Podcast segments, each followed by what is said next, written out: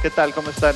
Un gusto volverlos a escuchar por acá. En esta ocasión, All in Aviation Advisors eh, trae para ustedes a Patti Valverde, que es psicóloga, es una psicóloga del Perú, que nos va a estar acompañando en explicarnos un poco más del tema de la gestión del error. Todos ustedes en algún momento de la vida se han equivocado, estoy seguro que les va a encantar esta información. Patti, ¿cómo estás? Buen día. ¿Qué tal? Buen día, Cristian. Muchas gracias por la invitación. No, Pati, al contrario. Muchas gracias a ti por, por aceptar este, este, este, foro para, para platicar con todo nuestro público. Oye, Pati, eh, vamos para darle un poco de introducción a, a, la gente que nos está escuchando. Nos gustaría saber eh, un, poco, un poco más de ti, que, que, se, que se familiaricen contigo. No sé si nos puedes ir platicando poquito de dónde eres, dónde estudiaste, qué profesión tienes y pues irte conociendo. Ok, gracias, Cristian. Bueno, para presentarme, ya tú, tú has hecho esta, este, este preámbulo eh, yo eh, soy Patricia Valverde Vargas, me desempeño como psicóloga en dos ámbitos, en el ámbito aeronáutico y en el ámbito de seguridad y salud laboral, aquí en el Perú. Eh, yo nací en una provincia de Perú, pero todo el tiempo he, vivido en la capital de Perú, en Lima. bueno, me desempeño como psicóloga hace ya solo algunos 20 añitos. Casi nada. casi nada, casi nada, ¿no? Egresé de la Universidad Nacional Mayor de San Marcos, una de la, la decana de América, una universidad con mucha, eh, con mucha historia y con mucho prestigio. Y bueno, mi, mi trayectoria en el ámbito inicial de la psicología siempre me incliné por el área clínica. Aquí, eh, por lo menos en mi universidad y en la mayoría de universidades de Perú, como que hay tres áreas bastante definidas, ¿no? Eh, más aún cuando nosotros eh, estamos haciendo el pregrado, que es el área, de, o la, el área clínica o la psicología clínica, organizacional y la, la parte educativa. Y en, en, carrera uno tiene que definir ya, ¿no? Entonces yo me definí para el área clínica, eh, me interesó mucho esto, eh, me formé como psicoterapeuta, soy psicoterapeuta formada en, en, el enfoque TREC, que es la terapia racional emotiva, y me especialicé inicialmente en niños y adolescentes y eh, mi, mi, historia en el ámbito laboral, digamos, comienza con, con la Fuerza Aérea del Perú, yo comencé a trabajar ahí desde el año 2002, a laborar ahí en, esta especialidad, ¿no? en, en, esta área, en el hospital. Yo eh, laboraba dentro de la base aérea eh, Las Palmas. Laboro actualmente ahí, pero en el, en el hospital que tiene, que tiene dentro de la base. Y, eh, y ahí fui eh, desarrollándome pensando que un poco esa, esa iba a ser mi línea, ¿no? Eh, definitivamente eh, yo creo que yo, yo creo que el, el, el, entrar en este mundo de la, de la seguridad y de la aeronáutica eh, fue, fueron así aspectos circunstanciales y muchas cosas en mi vida, ¿no? Y, y, entonces yo venía desarrollándome en eso, especializándome en ello, ¿no? Hasta que en el año 2005 eh, la Fuerza Aérea nos envía a estudiar eh, a un grupo de psicólogos a su Escuela Superior de eh, de guerra aérea, el curso de psicología aeronáutica, es una especialización, ¿no? Esta, esta escuela forma en eso y tiene sus también cursos de posgrado y nos formó y, y, no, y nos envió, eh, a pesar, yo no soy militar, me desempeño como personal civil ahí, pero eh, digamos el trato es muy parecido, ¿no? Y así que no nos preguntaron y, y nos enviaron, y nos enviaron. Nosotros acá en Perú decimos, nos metieron la bota. Van arriba, sí. Así que eh, yo fui eh, muy mortificada porque me sacaban de mi zona de confort, mi, mi, mi trabajo con, con, niños, adolescentes, familias, ¿no? Una situación para mí totalmente eh, nueva eh, y con mucha, eh, con mucha resistencia de mi lado en un inicio, mucha resistencia, ¿no? Y sí, pues que al final es difícil, ¿no? Muy difícil poder, os digo, estás en un ambiente que a lo mejor es técnico, especialista en el tratamiento de ciertos padecimientos de las personas y de repente te sacan de ahí y te dicen, venga, vaya para allá y ahora aprenda, reaprenda lo que tiene, lo que ya sabía, ¿no? Correcto. Así, así un poco fue mi inicio en, en esta, en esta hoy siento que, que, es mi pasión y, mi, y, mi, y mi, mis especialidades, ¿no? Así que bueno, ahí, ahí, ahí comencé eh, y de ahí nos enviaron ya, nosotros tenemos una actividad en la Fuerza Aérea que se llama el prevuelo psicológico. Nosotros estamos en primera línea con el personal operacional, eh, todo, eh, toda la tripulación aérea tiene que pasar, por lo menos es una actividad que realizamos eh, de manera interna, es una muy buena práctica. El médico aeronáutico y el psicólogo aeronáutico trabajamos de la mano y hacemos hacemos una, eh, acompañamos a la tripulación desde el briefing eh, y una evaluación eh, rápida en aspectos médicos y psicológicos que están también pautados y hacemos este prevuelo psicológico y esta formación inicialmente era para apoyar en esta actividad, ¿no? Muy marcado, es decir, yo continué en hospital haciendo mi labor de intervención eh, psicológica, pero comencé a trabajar eh, en este aspecto ya formada como psicóloga aeronáutica, ¿no? cuando ya retorno de, mis estudios. Y luego me cambian de unidad eh, en la Fuerza Aérea a la Escuela de Aviación Civil, que es una escuela de formación de pilotos militares y civiles dentro de la Fuerza Aérea Peruana y me cambian, ¿no? Es decir, era, era como que todo estaba ahí predestinado, ¿no? Y fue otra, otro, otro, otro, yo sentí, ¿no? Otra crisis en mi vida, ¿no? Eh, porque claro, yo apoyaba, bueno, era parte de mi labor, ¿no? Ya eh, formada como psicóloga aeronáutica, pero me sacaron de este espacio donde yo me desempeñaba, ¿no? En consultorio para enviarme a una escuela de aviación aérea. Oye, y ahí, por ejemplo, me, llama mucho la atención, digo, eh, tú, tú, bueno, yéndonos un poquito para atrás, ¿a ti dónde te nace la idea de ser psicóloga? O sea, ¿en tu familia hay psicólogos o, tú te levantaste un día y dices, ya ves que hay un momento cumbre en la adolescencia donde tienes que decir qué vas a estudiar, ¿no? Entonces, en ese momento, cómo llegas tú al punto de que digo, todo esto te va llevando al mundo de la aviación al final del día, pero, pero, pero el primer pasito, el, el, el escaloncito, ¿dónde te nace ser psicóloga? Ah, eh, bueno, esa es otra historia, ¿no? Y mira que ahorita en este momento tú me lo dices y yo tomo conciencia de, toda mi historia personal. Eh, bueno, el tema de, ser psicólogo, es más, yo no quería ser psicólogo, no tenía la menor idea, ¿no? Cuando estaba en, el colegio, esto de, ser psicólogo no, eh, no, era eh, ni siquiera una idea que, rondaba en mi cabeza, ¿no? Em, yo quería ser guía de turismo. Así, ¿no? Guía de turismo, me gusta viajar y mira, como te digo, cuando ahorita tú me lo comentas, yo digo viajar, ¿no? Este, conocer, relacionarme, bueno, no sé si por ahí ya de repente de una manera muy inconsciente eh, estaba forjándome, ¿no? Eh, y eh, yo quería hacer esto, en ese momento no se podía, no había como, como carrera universitaria esta, esta carrera, solamente había en el ámbito técnico, y, y mi familia un poco no aprobaba, ¿no? La posibilidad de no hacerlo a un nivel universitario, tampoco había los recursos para poder pagarlos, y así que me dijeron, bueno, Patricia, eliges una carrera universitaria, la que tú desees, ¿no? La que tú desees. Y hubo influencia ahí de algunos familiares que son profesionales de la salud, que me decían, mira Patricia, estudia. Y la verdad terminé postulando a una, a una profesión de la salud totalmente, mm, digamos, eh, diferente, obstetricia, no ingresé, ¿no? Y psicología nace a raíz de un programa de televisión que yo lo veo, ¿no? Porque era como que, bueno, elegir cualquier carrera menos la que yo quería, ¿no? Eh, y bueno, y veo un programa de televisión y me gusta mucho, este, y hablaban justo de la carrera de psicología y hablaban del trabajo con niños, ¿no? Y ya a mí el tema de trabajo con niños me gustaba, me llamaba la atención, también pensé un momento ser docente y dije, bueno, o sea, no parece tan malo, ¿no? Así que bueno, vamos, vamos para adelante, así que bueno, vamos, vamos a postular en esa carrera, vista, vista que no tenía nada, nada bajo la manga y postulo, y postulo ingreso, ¿no?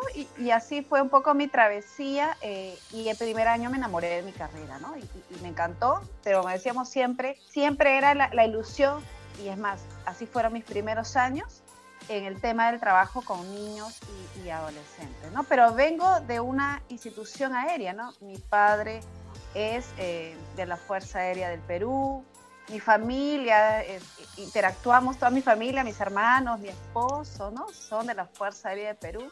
Y todo, este, todo, todo, está ahí mismo, o sea, todo, todo sin querer te, te, va llevando, ¿no? Es que, es que fíjate que es bien interesante porque a veces nos hacen preguntas eh, gente que está empezando en el medio aeronáutico y de repente dicen, es que quiero estudiar, voy a decir una cosa, lo más normal, quiero estudiar sobrecargo de aviación.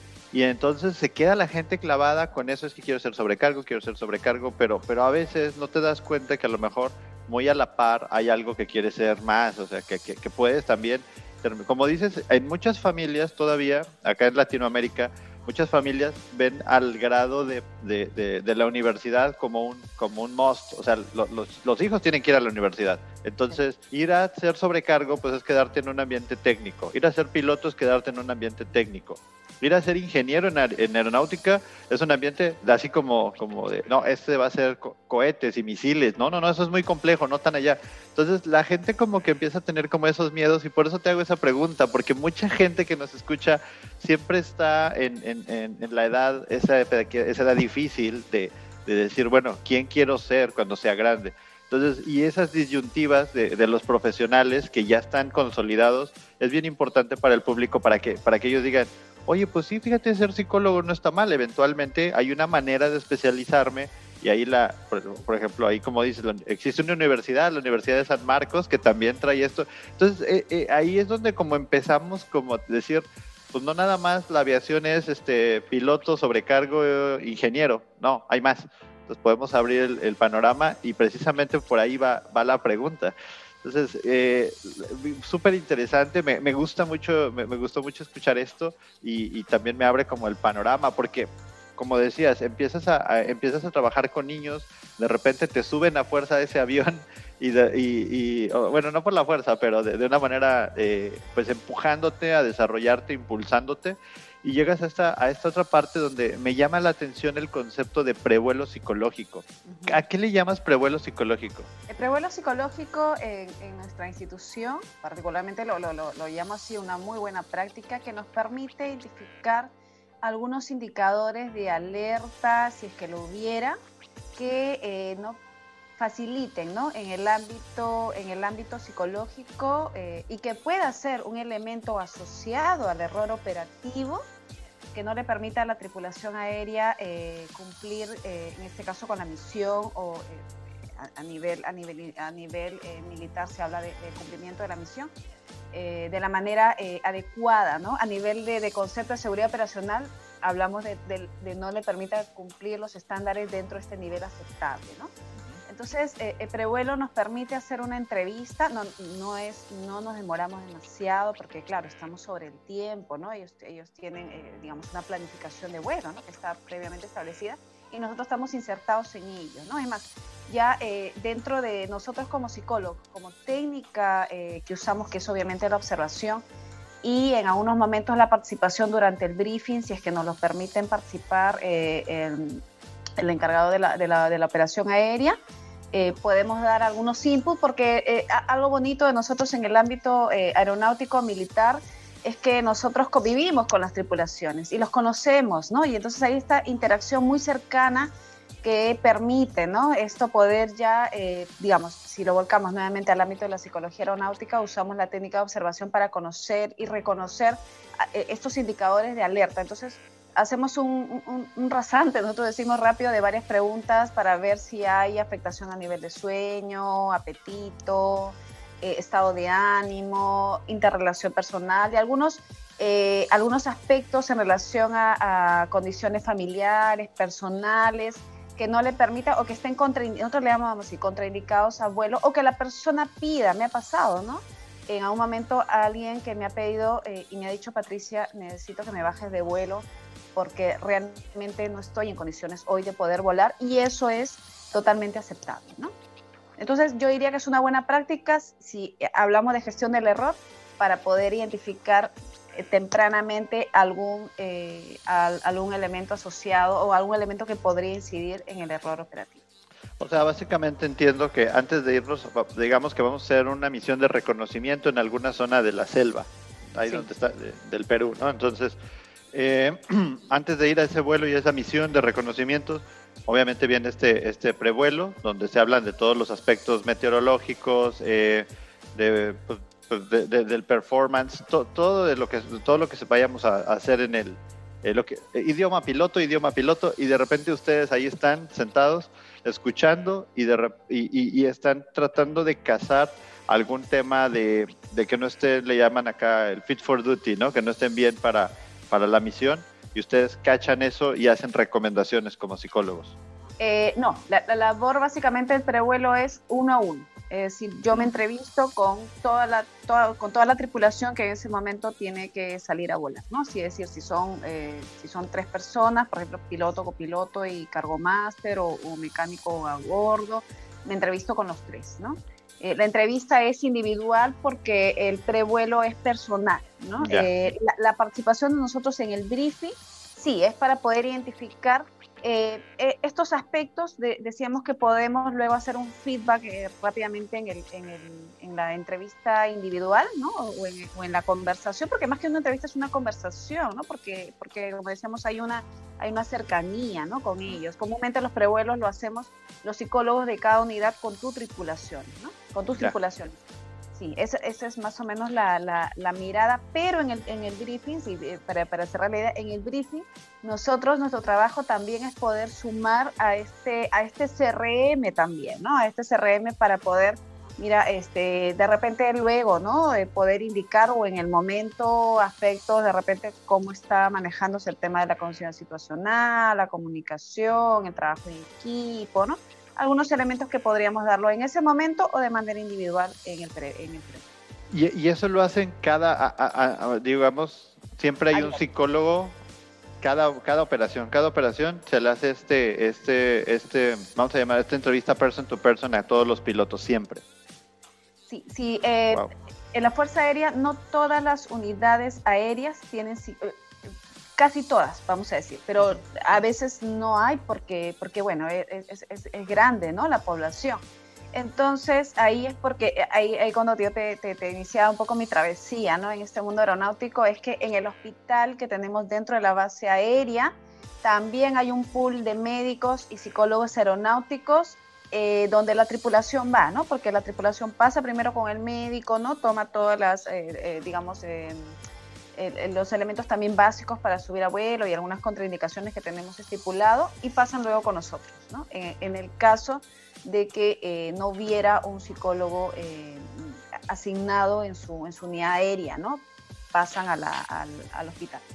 Oye, y una vez que tú identificas a un piloto que tiene alguna situación, vamos a decir, eh, algo, algo que ahorita por razones de salud eh, mundial, no sé, eh, tiene algún pariente, alguna, alguna persona cercana, no sé, con temas de COVID o alguna persona cercana, no sé, algún, algún fallecimiento reciente, ya sabes que aquí es un tema, hablemoslo así, es un tema eh, que, que está pasando en, en, todas nuestras regiones y, y, un piloto que está en esa condición, tú, lo, tú lo identificas. Eh, le, le, le, le, invitan a que no vuele o, o, o, cómo le hacen? O sea, tú identificas a alguien que tiene algún tema ahí sensible que a lo mejor su atención no va a estar full en la, en la operación. ¿Cómo funciona ahí? Eh, bueno, sí, nosotros, eh, sí, al final nosotros somos, eh, digamos, asesores, acompañadores en este, en este proceso. Y claro, ¿no? Si encontramos indicadores muy significativos, nosotros sí, ¿no? Eh, mm, es, como, es, como, es como alguien, pues, ¿no? Que está ahí y te dice, mira, yo veo condiciones, porque hacemos un feedback, decíamos, ¿no?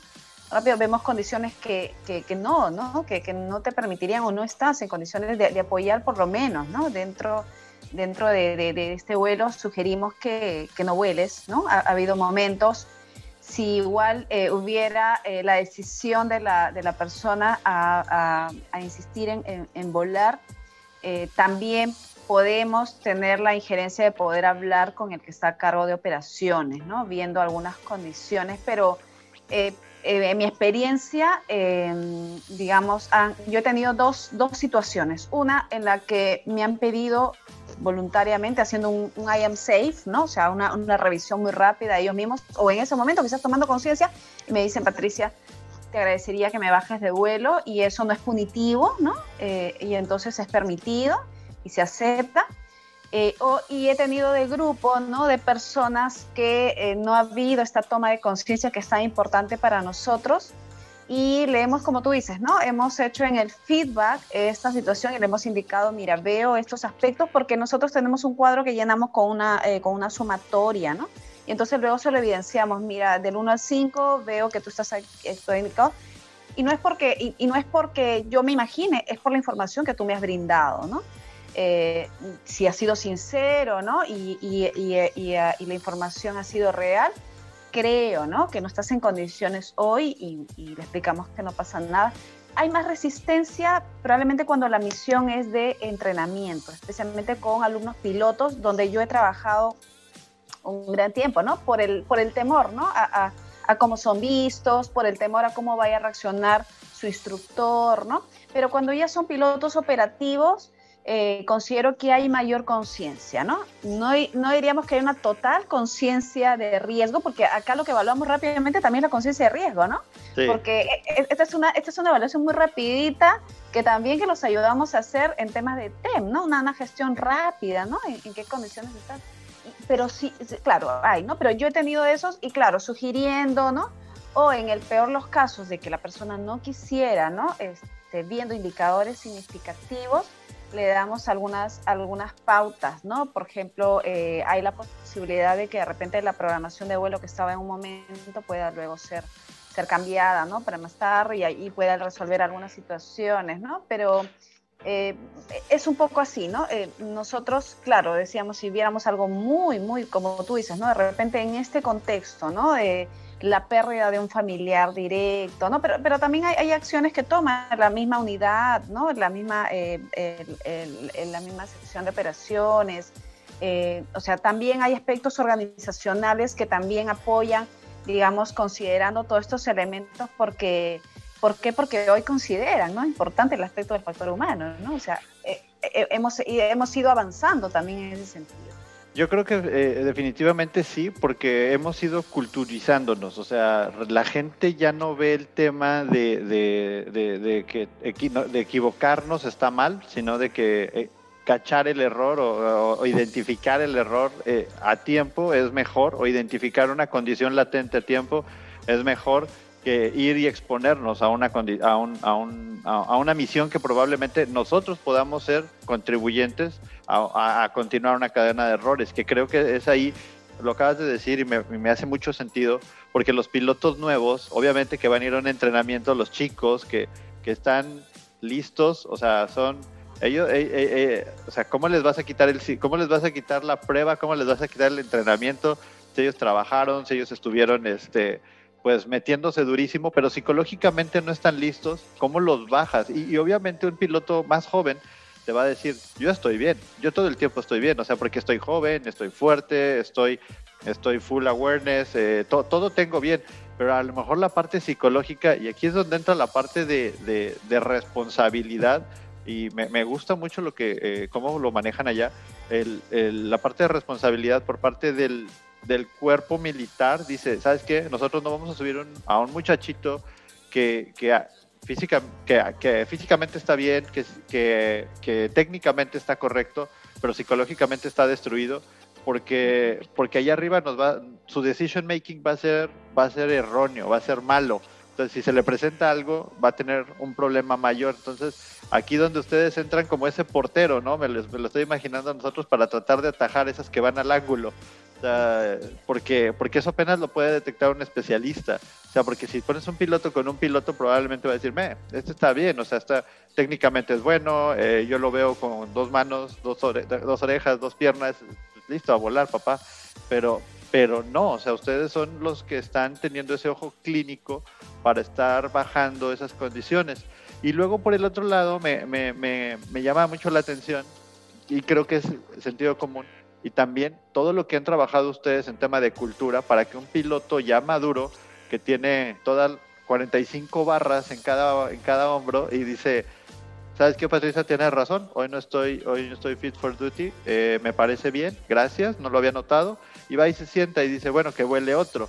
Entonces, esa parte, llegarle al, al porque me imagino que son pilotos, son comandantes y aparte con grado militar enorme y que llegue un civil a decirme no puedes volar y, o sea, eso es, me imagino que es trabajo de, de, de, añales, o sea, no sé, 20, 30 años de, trabajo, de todos los días picar piedra en tema de cultura y señores, no se preocupen, esto no está mal, esto es bueno, o sea, eso, es, ¿cómo le, digo, a, a, lo mejor es un tema que podemos hablar durante tres días, pero, pero ¿Cuáles crees tú que han sido las claves para forjar esta cultura al interior de, del equipo? Porque son un equipo al final. Sí, como, como tú dices, eh, eh, hablar de factores humanos es también un equipo interdisciplinario, no es el psicólogo, ¿no? aunque todavía a veces relacionamos de manera muy cercana, ¿no? Factores humanos, psicólogo y, y realmente hay todo un equipo. En la Fuerza Aérea Peruana, claro, el equipo está forjado con el, el, psicólogo eh, y el médico que trabajamos muy de la mano y, y, hace poco se nos está incorporando el ingeniero ¿no? aeronáutico. ¿no? Eh, e, entonces, eh, para temas de ergonomía, ¿no? De, muchos aspectos, ¿no? De carga de trabajo, muchos aspectos que también son súper importantes, ¿no? Pero claro, ha sido, tú bien has dicho, ha sido un trabajo y, y, bueno, ¿no? Ahí se me, igual se me echa el pecho, ¿no? Porque yo, nosotros, por, por mí corre sangre azul, siempre he dicho, ¿no? Y esto viene de, de este cariño y, esta vocación a mi, a mi institución y este cariño también a la aviación, ¿no? Eh, en, general, eh, en, la, en, la, cual, digamos, ¿no? Quienes me han precedido, eh, yo creo que han permitido posicionar bien básicamente a la psicología aeronáutica en mi país, ¿no? Porque realmente el grueso de psicólogos aeronáuticos estamos en Fuerza Aérea Peruana, ¿no? Y esto nos ha llevado ¿no? Eh, también a, formar y ya tenemos a, nuestro, a nuestro bebé que es haber eh, constituido hace algunos días la Asociación Peruana de Psicología Aeronáutica, en su mayoría forjada por amigas y colegas eh, psicólogas aeronáuticas. ¿no? Entonces, yo creo que eh, la, buena formación, esta, esta apertura que ha tenido, eh, por lo menos, eh, la Fuerza Aérea Peruana, ¿no? en incorporar ¿no? la labor del psicólogo, yo creo que ha sido importante. Y el trabajo, ¿no? También consensuado y un trabajo muy responsable de, los psicólogos, yo creo que también ha permitido trabajar en este, a, este nivel y, y, en esta, y en este relacionamiento que tenemos eh, con las tripulaciones aéreas, ¿no? Porque claro, eh, digamos, la mayoría trabajamos eh, o, trabajan, porque ahora yo ya no trabajo con pilotos, trabajo con controladores aéreos de la Fuerza Aérea Peruana y, también civiles. que también es otro campo maravilloso, ¿no? Y, y, el que poco se habla, ¿no? Porque también con mis controladores hago mi prevuelo, ¿no? Claro, ellos no se van a volar, ¿no? No se van, no se van, pero tienen una responsabilidad muy importante, ¿no? Y entonces también es importante hacer con ellos este trabajo para saber en qué condiciones están subiendo a una torre y en esa torre están brindando no las condiciones en temas de seguridad operacional. Nosotros ahí tenemos que tener muy insertado el trabajo, el trabajo de nosotros como parte de factores humanos y la importancia de seguir, siempre les digo a ellos, ahora esta es, esta es la población con la que hoy yo trabajo, tener insertado la importancia de cuidar y mantener la seguridad operacional en estos niveles aceptables. Claro, habría que definir cuáles son esos niveles aceptables, ¿no? Nosotros tenemos indicadores que nos permiten tener cuenta, claro, si para mí un indicador aceptable es un incidente o un accidente al mes, eh, bueno, no, o sea, ahí habría que preocuparnos, pero pero claro, siempre les digo, ¿no? O sea, tengamos claro también nuestros indicadores, ¿no? O sea, estamos ahora a fin de año y ha habido todo movimiento a nivel mundial que, nos ha permitido también repensar esto, ¿no? Fíjate que es algo bien importante que de repente eh, mucha gente con todos estos temas de, pues, pues, de safety, ¿verdad? básicamente. O sea, cuando hablamos de safety nos vamos a pensar en, en SMS, nos vamos a pensar en en, en, este, eh, eh, en sistemas de gestión complejos. Y una cosa, cuando las empresas, los operadores, alcanzan este sello de SMS, dejan, dejan de lado a lo mejor esa disciplina, mucho de, de, haber estado trabajando en ello, porque dicen, ya lo logramos y como latinoamericanos decimos, bueno, pues se acabó el partido, minuto 90, vámonos a dormir, ¿no? Entonces, eh, ahorita lo acabas de decir muy claro y el tema de los indicadores creo que ahorita es un tema que debería de estarse redireccionando y, replanteando porque las condiciones con las que se operaban hace, antes de marzo de este año eran unas y el mundo cambió de marzo para acá y deberían a lo mejor, digo, es un tema, es un temazo porque podemos también platicar eh, no, no, Pati, ya traigo aquí como una agenda de, seis temas más que, me muero de ganas de, meter, pero, pero es un temazo porque, porque, y lo acabas de decir con, controladores, o sea, con controladores es una, una, plática diferente que la plática con pilotos, y, y, cuando te vas con los, con los controladores y les preguntas cuáles son sus principales indicadores, como dices, oye, pues a lo mejor antes de marzo eran unos, pero bueno, ¿y ahorita cómo están? ¿Cómo vamos de aquí para adelante? ¿Y qué es lo, qué es lo new normal? ¿Qué, es lo nuevo normal? Que, que, que, esos indicadores pues, van a ser nuevos. A lo mejor antes tu preocupación era vamos a decir, tu preocupación era netamente operacional, pero le tienes que meter la nueva componente de que qué hacer incluso cuando tienes una persona dentro de, la torre de control enferma. Pasó en, en, el Atlántico Norte. Todos los controladores se enfermaron, todos tuvieron COVID. Entonces, pues había, había la preocupación de que, bueno, ¿y quién va a operar esa, quién va a operar ese centro de comunicaciones? Entonces decían, bueno, pues este, alguien lo tiene que operar porque pues es el cruce. Es un temazo, es súper temazo que, sí me gustaría que, abordáramos porque vamos a, hay mucha, hay mucha hay mucha tela de donde cortar ahí. Solamente quería complementar lo que tú decías porque claro, este, es, esos son, siguen siendo, ¿no? Siguen siendo factores asociados al error operativo, ¿no? y hemos tenido, nosotros hemos tenido eh, también pérdidas, ¿no? Hemos tenido pérdidas de, de, dentro del, del, grupo, ¿no? del grupo de, de, cómo esto impacta, o sea, entramos a hablar de otro tema también interesante que es la salud mental, ¿no? Eh, la salud mental en estas condiciones, porque claro, los indicadores actuales este, son importantes revisarlos, ¿no? Es decir, las operaciones aéreas a nivel mundial han disminuido de manera significativa digamos, y, de manera inversa se han incrementado los incidentes y accidentes aéreos. Nuestra institución este año con mucha pena tuvimos la pérdida de toda una tripulación aérea, eh, de un helicóptero, ¿no? Y esto, y esto digamos, nos, nos, nos movió mucho, ¿no? Nos, nos, movió mucho porque claro, ¿no? O sea, somos una familia, ¿no? Y, y perder, y personalmente uno de ellos era un gran amigo, eh, duele, ¿no? Duele y, entiendes cómo esto impacta. Claro, no fue por un tema de COVID, pero fue en el contexto de COVID esa situación y qué importante, ¿no? Es, es, es esto trabajar en lo que nosotros también llamamos eh, la psicología eh, en la intervención en crisis, lo que es básicamente los primeros auxilios psicológicos, ¿no?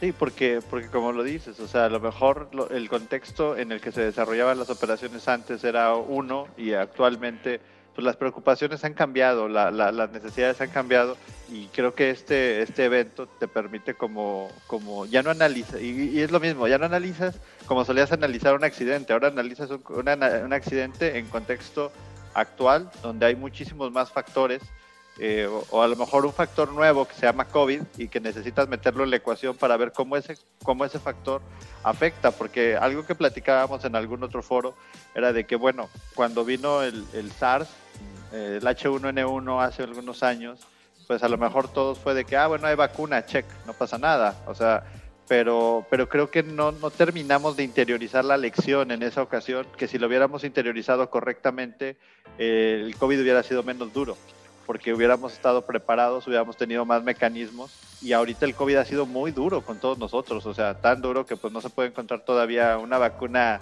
100%, este, vamos a decir, efectiva, y entonces nos va haciendo como, como continúa, dicen por acá en México, es de que, bueno, nos tenemos que adaptar a vivir ahora así. Bueno, está bien, te adaptas, pero cuando, cuando esto se levante y la gente salga a las calles y regrese, de todos modos eso va a ser otro cambio que va a volver a meter otro, otro, otra, otro problema, ¿no? Donde la gente, va a haber gente que ya va a traer una preconcepción de la vida a pre-COVID, una preconcepción de la vida durante el COVID, y ahora tienes que cambiar otra vez a una concepción post-COVID. Entonces, eh, eh, todo eso, pues en la mente, digo, yo, yo no soy psicólogo, pero tú, seguramente nos, nos orientarás mejor de, de, de, todos, esos, todos esos cambios y cómo, y cómo podemos, yo creo, o sea, la pregunta ahorita con toda esta, con toda esta plática me, llega a cómo le debe, qué, es lo que debe de hacer la gente hoy o, cuáles son los, esos, esos tips que la gente debe tener eh, para, para poder gestionar correctamente pues los errores, ¿verdad? Poder, poder hacer una gestión efectiva del error en, en, este nuevo en este nuevo contexto. O sea, ¿tú, tú qué nos recomendarías ahí? Claro, como tú, tú lo has mencionado hace un momento, ¿no? Eh, el error es algo eh, inevitable, es, es parte del, del componente humano, ¿no? O sea, es algo que no lo podemos evitar y no existe zona, ni lugar, ni área eh, eh, inevitable, o sea, libre de error, ¿no? O sea, y, digamos, esto se llama, este, una de las características de, hablar de, error es el tema de lo ubicuo, ¿no? Entonces, claro, ¿no? Ahora vamos encontrando eh, factores, ¿no? Bueno, siempre ha habido, ¿no? Y siempre van a, van a haber factores asociados o condicionantes para que este error se dé, ¿no? Y el problema no es evitar el error, ¿no?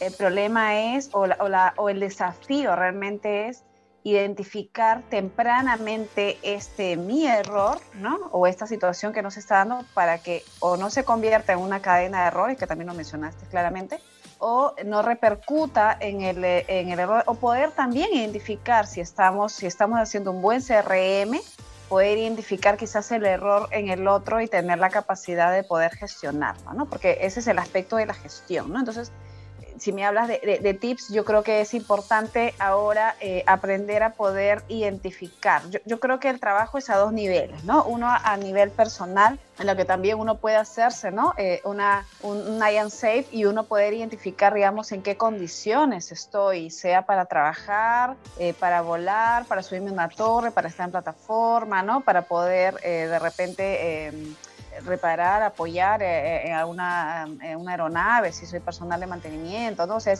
en qué condiciones, cómo, cómo está mi nivel de conciencia de riesgo, ¿no? En, el cotidiano, en el día a día, ¿no? Soy consciente de ello y soy consciente de que esto puede afectar no solamente hablamos de tema de salud, sino hablamos de tema de desempeño, ¿no? Entonces, eh, digamos, tengo esta capacidad y, si no la tengo, ¿cómo, ¿cómo, es que puedo, no? Por lo menos tener algunos, algunas preguntas claves, ¿no? Nosotros siempre hacemos como que un cuadrante, ¿no? Ver cómo está mi sueño, ver cómo está mi alimentación, ver cómo está mi estado de ánimo, ver cómo está mi relación con la otra persona por lo menos este, hace dos semanas. Si hace dos semanas, ¿no? O en la última semana veo que esto está afectado o alterado, me está dando por lo menos a mí indicadores de que hay algo ahí que no lo estoy gestionando bien, ¿no? Por ende, no solamente va a afectar eh, mi trabajo en el medio aeronáutico, sino en general, decíamos, ¿no? En mi día a día. Claro, en el medio aeronáutico esto resulta importante porque, claro, yo estoy en relación e interrelación con diferentes aspectos, ¿no? En este modelo Shell, ¿no? Tan conocido, no solamente es yo, porque, claro, de repente esto no podría afectar si yo estoy, y, no es que estoy minimizando, ¿no? Que, esto no impacta, pero de repente el impacto, ¿no? Eh, en la posibilidad de que esto genere, vulnere la seguridad en operación, de repente no sería tan significativo si yo soy un personal administrativo, ¿no? Claro, lo, peor que puede pasar es que, claro, esté más distraído, me equivoque más seguido, ingreso una información por otra, ¿no? Me lo hagan ver, o por ahí de repente este, eh, pueda, pueda tropezar, qué sé yo, ¿no? Alguna situación pero en el medio aeronáutico y si estamos y somos personal de primera línea, personal operacional, esto sí tiene un impacto significativo y esto es necesario y esto es algo que es parte también de la conciencia situacional, ¿no? La autoconciencia, ¿no? y nosotros le llamamos la conciencia de riesgo, o sea, qué aspectos podrían incidir en que esta situación incremente eh, la situación de, eh, de probabilidad o posibilidad que se dé, ¿no? O sea, que no se den condiciones normales, a pesar que cuide todos los otros elementos, pero que yo sí sea, ¿no? Yo sí sea una amenaza, ¿no? Para el otro en, en, mi trabajo, ¿no? Entonces, por eso decíamos el concepto del PEM es, importante ahí considerar. Sí. Ahí, ahí, ahí, lo vas metiendo, ¿no? O sea, ¿cómo, cómo lo vas metiendo de que la, la, la organización te, te, te apoya? pero tu responsabilidad es estar como ser muy transparente contigo mismo, no te trates de engañar, ahorita dijiste, lo noté acá, eh, sueño, eh, cómo está tu sueño, cómo está tu relación, cómo está tu alimentación, por ahí se me fue el cuarto, pero, pero, pero ser consistente con, con lo que, con quién eres, ser consistente con, con con, con, cómo te sientes, o sea, ser real, o sea, ¿cuántas horas dormiste anoche? No, pues cuatro. Oye, ¿eso está bien o está mal? Pues, no está ni bien ni mal, solamente que, que, pues a lo mejor va a afectar algo y como dices, una, un personal de primera línea, a lo mejor el ingeniero que captura las, las órdenes de trabajo, de, de, de mantenimiento, pues se equivoca en un número de partes y eso pues no repercute hasta el día que entregas el avión, ¿no? O sea, a lo mejor eh, hasta que vas a vender el avión, pero, pero como dices, el, el nivel de repercusión no es inmediato, a lo mejor lo vemos más, más largo, pero, pero en un piloto que a lo mejor tiene que hacer una aproximación de precisión, pues ese, ese, esas cuatro horas que durmió, pues sí le van a repercutir directamente y viene una responsabilidad de nosotros, de todas las personas que estamos aquí, de ser muy transparentes con, con quiénes somos, qué hacemos y levantar la mano cuando pues no estamos, no estamos listos y se vale decir no estoy listo. Sí, totalmente, ¿no? Y poder apoyarme, por eso decíamos, eh, por eso que entran otras competencias que nosotros sí reforzamos mucho, que es el tema de la comunicación y el trabajo de equipo, ¿no? Es decir, tú dices, o sea, me puedo apoyar en el otro, tengo la capacidad y la confianza, ¿no? De poder hablarlo esto con mi equipo y decir, hoy realmente estoy, ¿no? A 50%, de pronto no me pude quedar en casa o hace unos días perdí a un familiar o tengo a alguien enfermo en casa, ¿no? Y hoy estoy realmente, ¿no? Y tengo la, transparencia para esto, cómo mi equipo acoge esto, ¿no? Mi, mi equipo lo acoge y dice, bueno, ¿no? Ahora vamos a apoyarnos acá, ¿no?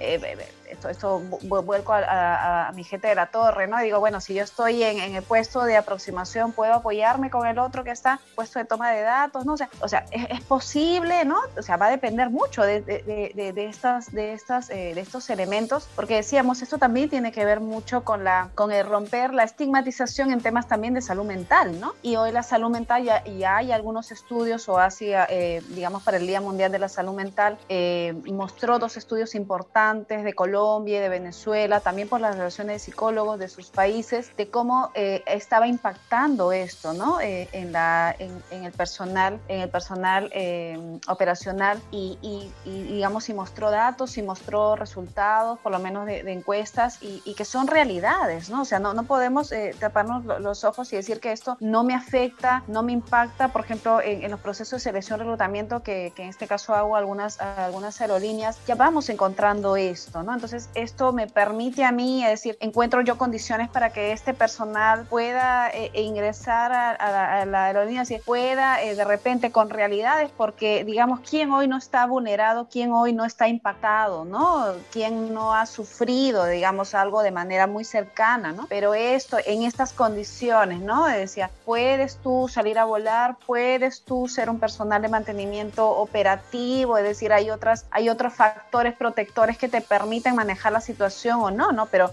realmente esto es una constante que lo estamos encontrando, ¿no? Eh, eh, por lo menos decíamos en, los procesos y, son situaciones que no implican necesariamente bajar a un personal porque son la realidad de todos nosotros, pero que sí decíamos nos, nos lleva a tomar más conciencia y, y, por eso decía, ¿no? Eh, ahí que venía la intervención a nivel organizacional lo que te hablo es a un, a un, nivel personal, ¿no? Es decir, cómo estamos afinando esto que, estoy mencionando, ¿no? Los procesos de selección y reclutamiento, cómo estamos reforzando esto que nos, que nos habla mucho de las defensas en temas de, de, capacitación, cómo estamos reforzando eh, aspectos a nivel em, de, enseñar a nuestro personal a gestionar diariamente el riesgo, ¿no? Porque eh, el TEM es una muy buena herramienta operacional que habla un poquitito de gestión de error, pero también de gestión de otros aspectos o otros componentes, ¿no? De las operaciones cómo a nivel organizacional también estoy cubriendo hoy esta, esta situación que es una realidad y cómo estoy ayudando, ¿no? Cómo estoy facilitando quizás a través de la tecnología, a través del, del, brindar herramientas a, los equipos operacionales, otra vez brindar, decíamos, estos, estos otros aspectos que nos permiten, ¿no? Eh, en temas de, eh, de repente, de, mejora de, o, implementar de repente eh, regulaciones, documentación, ¿no? Que nos permitan, ¿no? Que nos permitan, o el, tema de la, de la, de, la, capacitación del personal que puede dar este soporte, ¿no? Por ejemplo, hoy está resonando mucho, por lo menos acá en Perú, la importancia de trabajar estos primeros auxilios, porque el personal entra en, entra en crisis, decíamos, no solamente porque pierde un compañero, ¿no? Sino porque de pronto decíamos, hay esta pérdida, el contagio, ¿no? Es decir, siento que esto va a afectar si o si me desempeño o si me contagio inmediatamente viene ¿no? la, la, creencia, porque esta es una creencia muy generalizada a nivel mundial, o sea, ¿cuál es el uno de los mayores temores de las personas a contagiarse? Pero no es realmente el contagio, ¿no? Sino es el temor a morir, ¿no? O sea, da nuestra vuelta, a decir, si yo no me he contagiado, o sea, tengo miedo a contagiarme. ¿Por, ¿Y por qué tengo miedo a contagiarme? Porque pienso que me puedo morir, ¿no? Y si me he contagiado, lo primero que viene a mi cabeza es eso, ¿no? O sea, pienso y existe la posibilidad porque, ¿por qué? Porque lo veo en cifras, ¿no? Entonces, esto es una situación que está moviendo mucho y es algo que se tiene que trabajar, decíamos también hoy, en, en este contexto como también como parte de la gestión del error en estos dos niveles, ¿no? A nivel organizacional y a nivel individual. Sí, definitivamente. Eh, yo creo que nos va a ir eh, dando más de qué hablar esto porque estamos aprendiendo. Nadie, nadie estábamos preparados para, para esto y vamos, vamos aprendiendo, como dijiste, vamos generando esa mejor práctica. Y yo creo que ahorita que, que, la verdad aplaudo mucho el tema que ahorita ustedes están teniendo ya una asociación de psicólogos aeronáuticos en el Perú. Eso es, eso, es un, eso es un avance grandísimo porque estás poniendo todo el expertise en un solo spot y ese, y ese, y ese grupo es el que va a estar dictando la buena práctica donde alguien más lo va a poder estar lo va a poder estar consumiendo porque de nada nos sirve tener un montón de expertos desperdigados por todos lados que cada quien dice que es mejor que el otro, porque todos los expertos son mejores que los otros, los pones a todos en un mismo, en un mismo, vamos a en una misma cubeta y entre todos pues empiezan a trabajar de esta manera colaborativa a generar esta mejor práctica en este momento, vamos a llamarle un momento de crisis que está viviendo la humanidad y en este momento de crisis es muy importante hacer lo que a veces en, en los latinoamericanos no hacemos o nos cuesta mucho trabajo, que es documentar, documentar lo que nos está pasando, entender y generar esa, esa pues es el libro negro de cómo combatir a, cualquier virus, ¿no? Y creo que ahorita ustedes lo están haciendo muy bien, la verdad que, que, qué orgullo poder participar en esa, en esa, en, ese, en ese nuevo bebé que están haciendo, porque, porque es un esfuerzo muy grande, es, es traer a mucha gente de muchos lados, ponerla todas juntos y que todos empiecen a trabajar a, a, limpiarse un poco, a lo mejor voy a decir una cosa que no lo sé, pero a limpiarse a veces el ego y decir, bueno, vamos a colaborar, vamos a construir, vamos a hacer, eso, eso, es, eso es padrísimo y, y, creo que, que, que va a generar cosas muy buenas, no solamente para ustedes, porque cuando ustedes generen esa documentación que venga a otras partes de Latinoamérica, va a ayudar a poder emular prácticas y mejores prácticas que, van, a, generar ese valor en, nuestras operaciones y pues orientados a la, seguridad principalmente. Oye, Pati, eh, ya para, para, ir, para ir cerrando un poco, ¿puedes recomendar redes sociales? ¿Dónde te podemos encontrar? Eh, no sé, la página de, de, esta asociación. Me, nos gustaría, me gustaría que la, que la gente pudiera saber cómo, cómo poder llegar a ti si necesitan contactarte y cómo llegar a, a este, a este nuevo esfuerzo, este nuevo y nuevo esfuerzo de, de, la Sociedad de Psicólogos Aeronáuticos del Perú?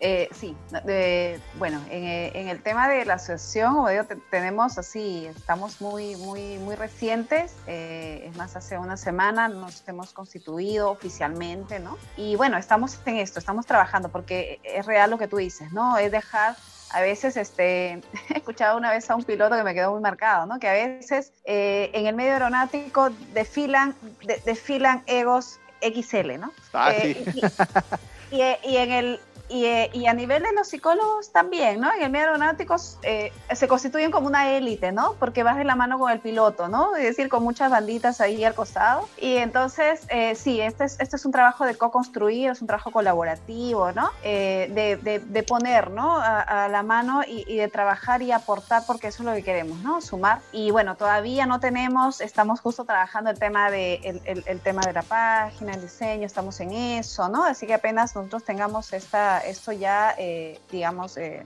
en concreto, podemos brindarlo. Y, en mi caso me puede encontrar en LinkedIn eh, como Patricia Valverde Vargas. Y bueno, ahí estamos para poder seguir aportando y sumando ¿no? en, favor de la, de la aviación. Pues muchas gracias, Patti. La verdad, muy interesante toda esta plática. Vamos a, vamos a concretar otras dos. Yo me llevé muchos temas, aquí los tengo anotados en mi libreta. Creo que podemos hablar, eh, podemos hablar del TEM, para la gente que no sepa qué es el TEM, podemos hablar de, del modelo de Shell, podemos hablar de muchas cosas. Ahí eh, eh, te, vamos a buscar para, para, para, le decimos acá un segundo round. Siempre el segundo round es, es mejor. Ya la gente sabe quién eres, entonces ahora, ahora sí, vámonos a la pulpita. Entonces, te agradezco mucho a nombre del equipo de All In Advisors. A, Pati, es, es un placer poder, poder tener esta interacción contigo. No, agradecerte nuevamente la, la, invitación y para mí es un gusto poder brindar este, este granito de arena en mi experiencia, bueno, le digo, y, mi pasión, ¿no? Mi pasión que es el tema de la, de la seguridad y mi pasión que es el tema de la, de la aviación. Buenísimo, Pati. Pues muchísimas gracias nuevamente, amigos. Eh, eh, nuestras redes sociales, síganos en olidadvisors.com y en Facebook, en Twitter, en Instagram, en Spotify pueden descargar este, este podcast y pues muchas gracias a todos y que tengan un bonito día y manténganse seguros. Bye.